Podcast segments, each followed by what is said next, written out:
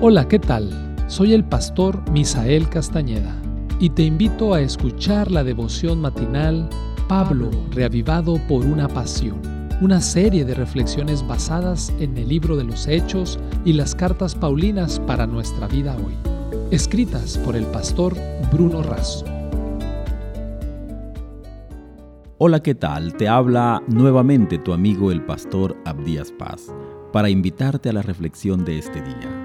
El texto base para hoy está en Primera Carta a los Tesalonicenses, en el capítulo 4, en el versículo 16. Porque el Señor mismo, con voz de mando, con voz de arcángel y con trompeta de Dios, descenderá del cielo.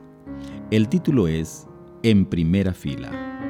La gente le teme al fin del mundo, pero por otro lado, se esperanza en el futuro. Cristianos, judíos y musulmanes, cada uno a su manera, y con sus interpretaciones cree que el fin del planeta ocurrirá. El ritmo se está acelerando, el interés en el futuro está en su apogeo, más allá de los desastres naturales, de los conflictos entre las naciones, de las hambrunas, de los conflictos étnicos, de la tensión política mundial y de una economía incierta, hay esperanza. Venga a ver el fin del mundo en primera fila, decía el cartel en la península de Yucatán en el sureste mexicano, promocionado el día que marcaba el final de uno de los ciclos del calendario maya 21-12-12 y que disparó un boom turístico apocalíptico.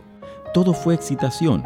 Incluso los ocho mejores chefs del planeta organizaron la cena del fin del mundo. Existe otro fin del mundo anunciado y prometido por alguien que nunca falla. Pablo afirma que el Señor mismo, con voz de mando, certera y poderosa, descenderá del cielo. Elena de White lo resume así. Pronto aparecerá en el este una pequeña nube negra, de un tamaño como la mitad de la palma de la mano.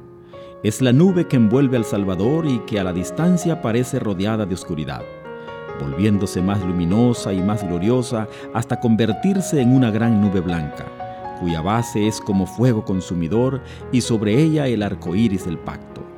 Jesús marcha al frente como un gran conquistador. Evento de los últimos días, página 231. Ninguna pluma humana puede describir la escena, ni mente mortal alguna es capaz de concebir su esplendor. Sobre la cabeza de los vencedores, Jesús coloca con su propia diestra la corona de gloria.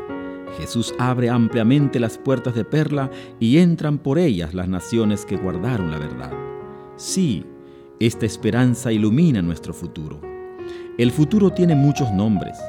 Para los débiles es lo inalcanzable, para los temerosos lo desconocido, para los valientes es la oportunidad, escribió Víctor Hugo. Sé protagonista y asiste al fin del mundo en primera fila.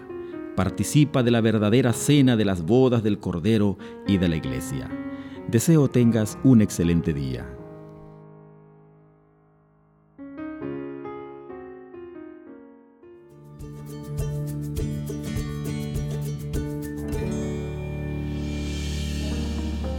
Esta fue una producción de la Iglesia Universitaria de Montemorelos en México. Te saluda el pastor Francisco Soto. Hasta la próxima.